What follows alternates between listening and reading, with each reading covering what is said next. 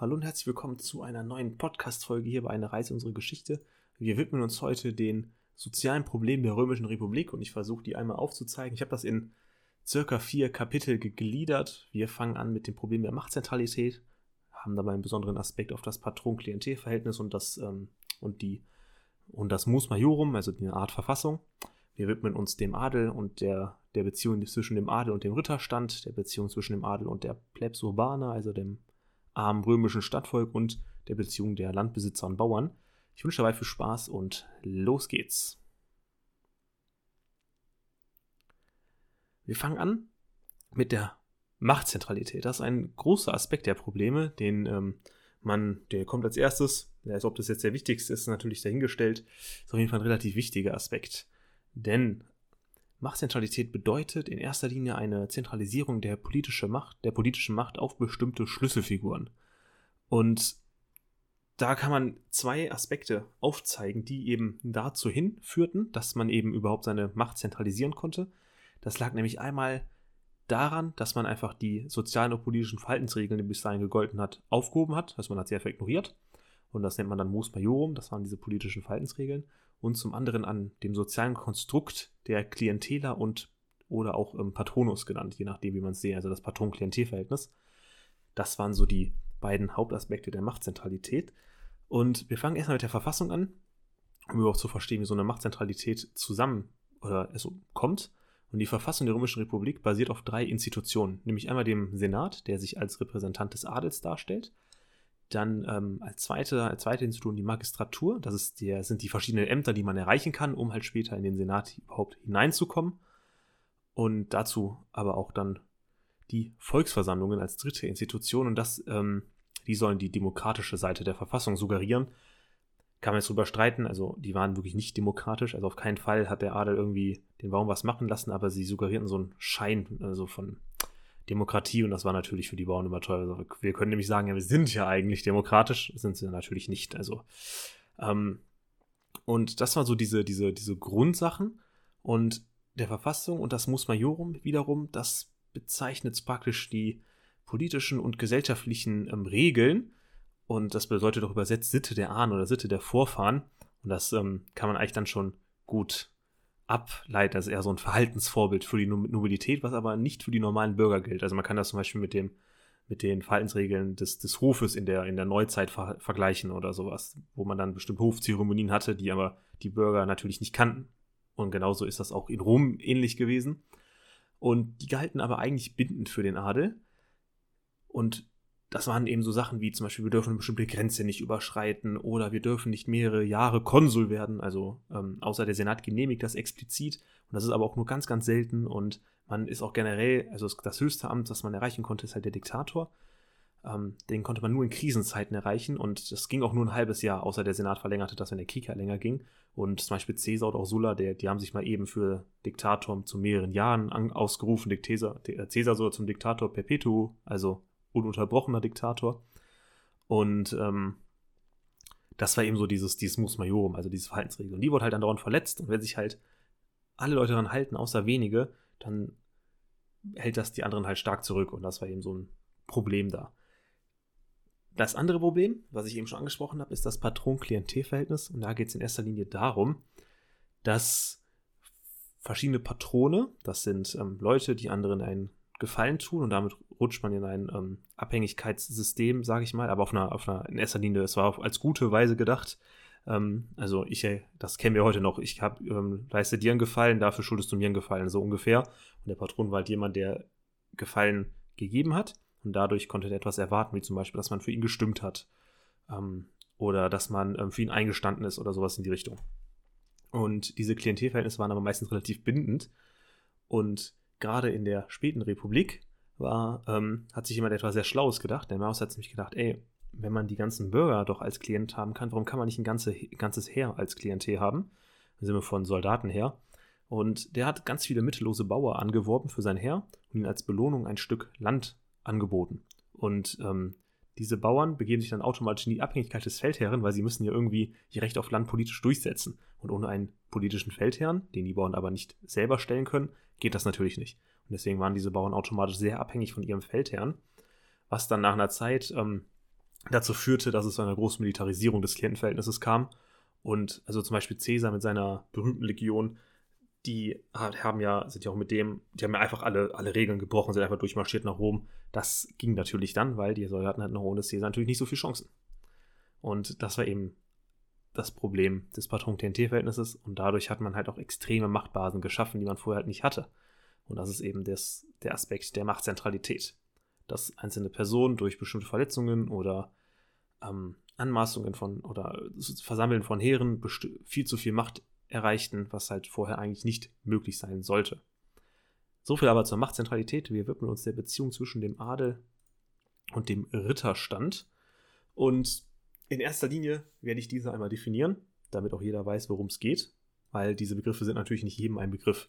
Und ich benutze immer das Wort Adel, weil es einfach einfacher ist. Es ist aber trotzdem darauf hinzuweisen, dass der römische Adel halt nichts mit dem mittelalterlichen Alter, äh, Adel gemeinsam hat. Also es ist wirklich was ganz anderes. Ähm, man kann Adel nach mehreren Arten definieren ähm, im Römischen Reich.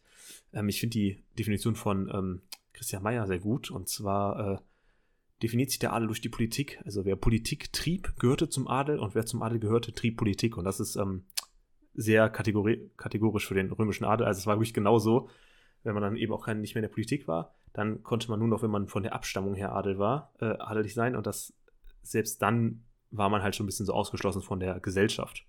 Und der römische Adel, das ist eigentlich die Nobilität und äh, die wurden dann Nobilis genannt.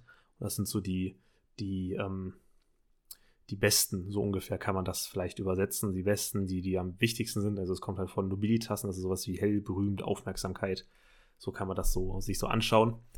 Ähm, und diese Nobilität, die war eben so ein geschlossener Stand auch für sich. Also es war grundsätzlich möglich, dass man aufsteigen kann. Das waren dann die neuen Männer, die Homines Novi. Das sind zum Beispiel Marius oder auch Kika, äh, Cicero. Die sind Homines Novi. Das ist aber relativ selten. Also das ist ähm, nicht, nicht so wahrscheinlich gewesen. Aber so um sich das vorzustellen, der römische Adel ist eine geschlossene Klasse in sich und sind die Leute, die Politik trieben, die gehören auch zum Adel, beziehungsweise zur Nobilität.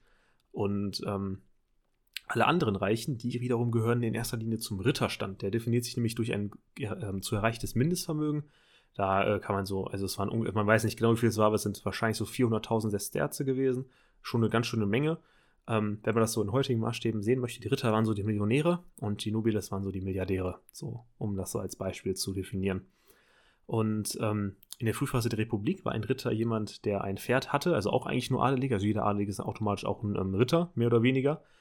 Aber die in erst, also die hatten keinen eigenen Stand für sich eine lange, lange Zeit.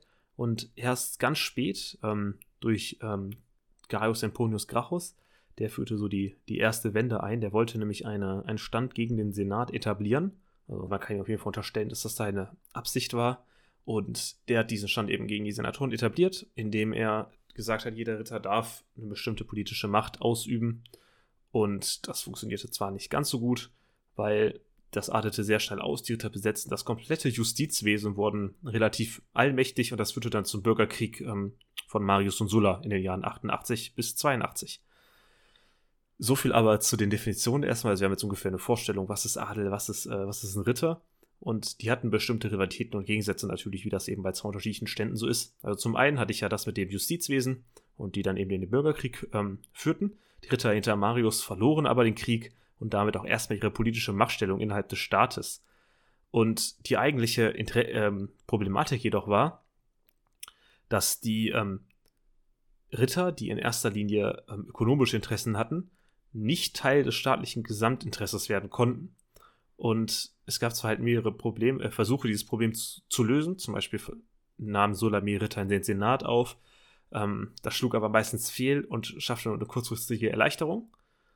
Und das ist halt, das Problem löst halt eben erst Augustus, indem er den Rittern einfach wichtigere Ämter gab und alles Mögliche, um die Senatoren halt eben kleiner zu halten. Aber wie die Augustus die Probleme löste, dafür, dazu gibt es noch eine andere Folge. So viel ist zu den Rittern. Also es gab auf jeden Fall Realitäten und Gegensätze. Das hat nicht so ganz funktioniert mit den beiden und es musste eine Lösung her. Aber es führt auf jeden Fall auch eben zur Destabilisierung der Republik bei. Ist ja logisch. Also wenn sich zwei der, also sagen wir mal, die Top 5 bis 10, also 10 bis 5 Prozent da bekriegen, das läuft natürlich nicht gut. Und wer bekommt das am meisten zu spüren? Natürlich die arme Bevölkerung, so ist das in Kriegen ja leider. Und das ist halt dann eben die Plebs Urbana. Und die Plebs Urbana beschreibt in erster Linie das arme stadtrömische Volk, wohingegen die Plebs Rustica das die arme ländliche Bevölkerung darstellt. Aber zur Plebs Rustica kommen wir halt eben gleich noch. Deswegen geht es jetzt erstmal um die Plebs Urbana, also dem Stadtvolk in erster Linie.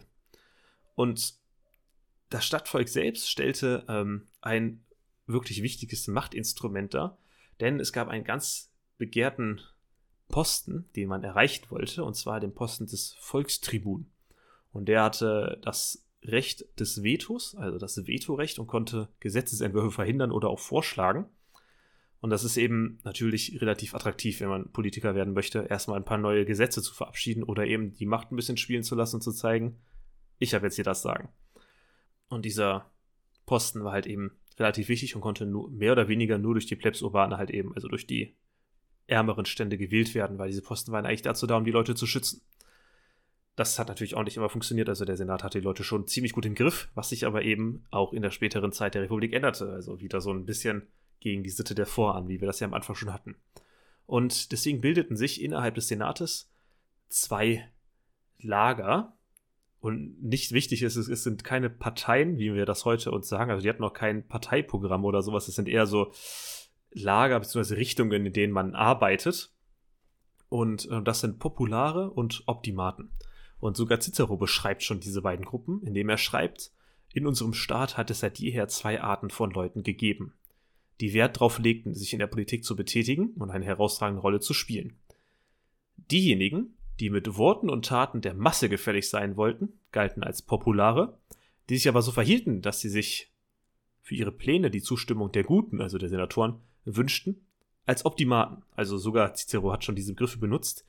Ähm, wie gesagt, es sind aber keine, wirklich keine Parteien. Also es geht eher darum, dass ähm, man sich nur in der Methode voneinander unterscheidet. Die Optimaten versuchten halt mit ihren Zwecken, äh, versuchten ihre Zwecke mit Hilfe des Senats durchzusetzen und die Popularen halt eben mit Hilfe des Volkes.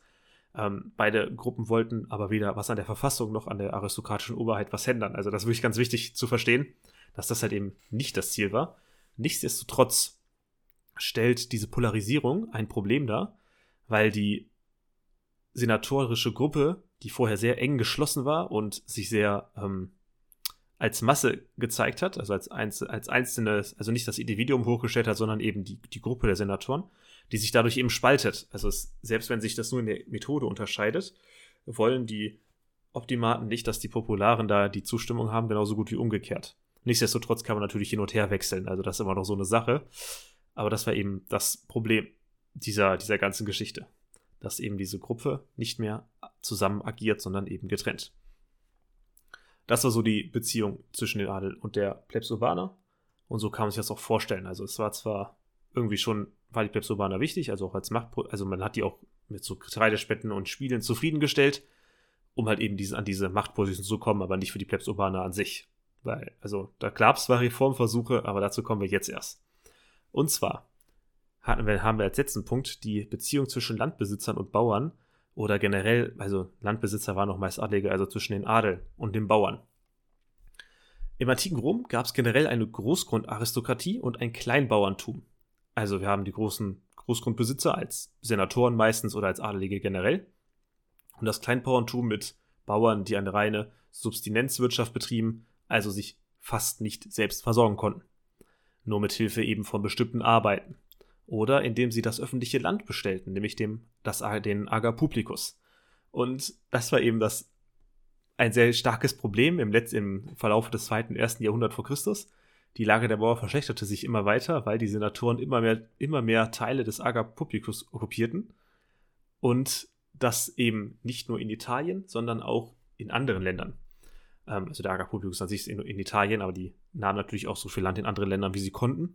Und das schwächte sehr stark die ähm, Kleinbauern, weil die halt eben abhängig davon waren.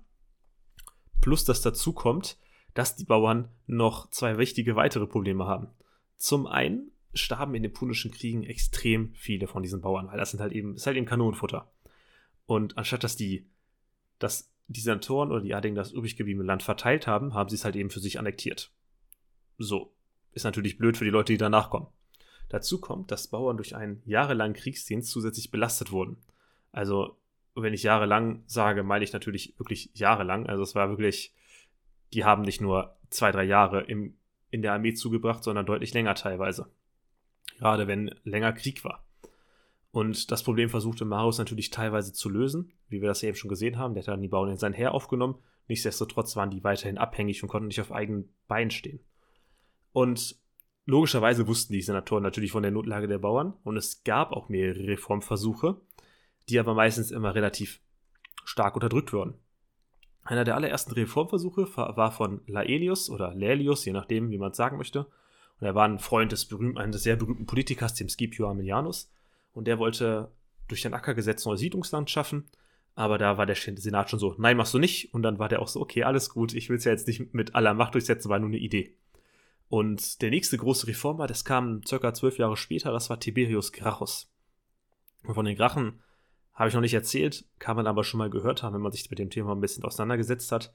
Ähm, und der Tiberius Gracchus, der brachte ein richtig großes neues Reformwerk ein, also die Lex Agraria, die Ackergesetze, 133 vor Christus. Und das wollte er machen, indem er die Güter der Adligen einzog und an die Bauern verteilte. Ähm, die Bauern setzten ihre Macht zugunsten der Grachen ein und der Reform wurde stattgegeben. Ähm, Tiberius selbst wurde halt kurz darauf getötet und die Reformen wurden sehr stark eingeschränkt und teilweise sogar rückgängig gemacht. Also Reform, naja, ging nicht immer gut aus für die Leute, die es machen. Ebenso wie bei Tiberius Gracchus passierte was ähnliches mit seinem Bruder Gaius. Der initiierte auch eine Reihe von Reformen knapp zehn Jahre später. Ähm, der wurde dann aber auch innerhalb von einer Straßenschlacht getötet. Ähm, ging relativ schnell damals. Also das war halt eben auch so ein Bruch mit dem Mus Majorum. Da wurden auch teilweise Straßenkämpfe durchgezogen, was natürlich eigentlich undenkbar ist. Es wurden Leute ohne Gericht hingerichtet. Ähm, das war zum Beispiel auch der Vorwurf, der Cicero später verbannte, also dass er seinen Widersacher einfach so hingerichtet hätte. Ähm, wobei er sich da verteidigt und sagt, er dürfte doch, aber es war immer so eine Sache.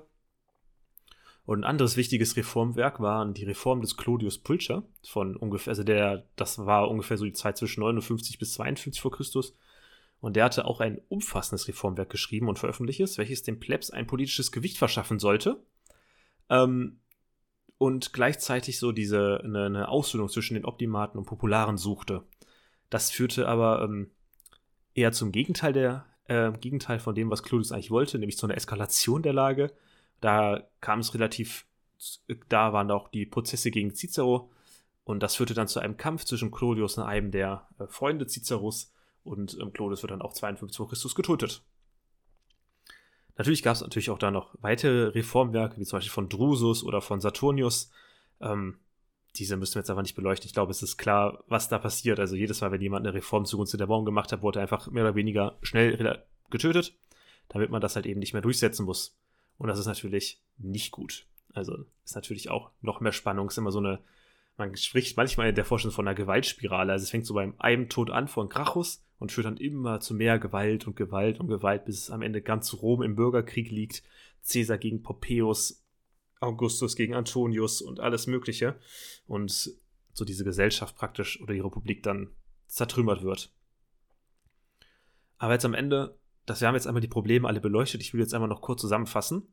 Und zwar haben wir das Problem der Macht zentralisiert, Macht zentralisiert was zum einen auf einer Militarisierung des Patron-Klient-Verhältnisses beruht und natürlich auch durch die Aufhebung des Mus Majorum gefördert wird. Also Machtzentralität ist ein Aspekt dieser Probleme. Zweitens, die Rivalitäten der einzelnen Stände verstärken sich die ganze Zeit immer stärker. Also die Adel, der Adel schafft es so durch die politische Entmachtung der Ritter, diese in Schach zu halten. Die Bauern werden komplett unterdrückt, die städtische Bevölkerung als Machtinstrument missbraucht und der Senat selbst teilt sich auch in zwei Lager. Drittens, der Senat an sich ist in sich selbst gespalten und Popular- und Optimaten mögen sich nicht unbedingt so, wie sie es tun sollten. Viertens, die Oberschicht unterdrückt mit allen Mitteln, wie es auch geht, ähm, die Reformversuche von bestimmten Politikern und wie gesagt, es kommt immer zur stärkeren Eskalation innerhalb des Staates selbst, was die Republik in ihren Grundfesten zerrüttert und den Weg für Augustus bereitet, über den wir dann in der nächsten Folge sprechen werden. Ich hoffe, diese Folge hat Ihnen gefallen. Ich habe jetzt teilweise ein bisschen was abgerattert. Ich hoffe, das war nicht zu eintönig. Ähm, ich habe mir Mühe gegeben, das trotzdem halbwegs normal wiederzubringen. Ähm, wenn es Ihnen gefallen hat, gerne abonnieren, schauen sich die anderen Folgen an. Gerade wenn Sie sowas interessiert mit dem Mus Majorum, vielleicht die Folge über die Verfassung oder wenn Sie Ihr Blut und Gewalt interessieren, die Bürgerkriege zwischen Caesar und Pompeius und generell die Bürgerkriege in Rom. Ich wünsche Ihnen einen wunderschönen restlichen Tag und bis zur nächsten Folge. Auf Wiedersehen.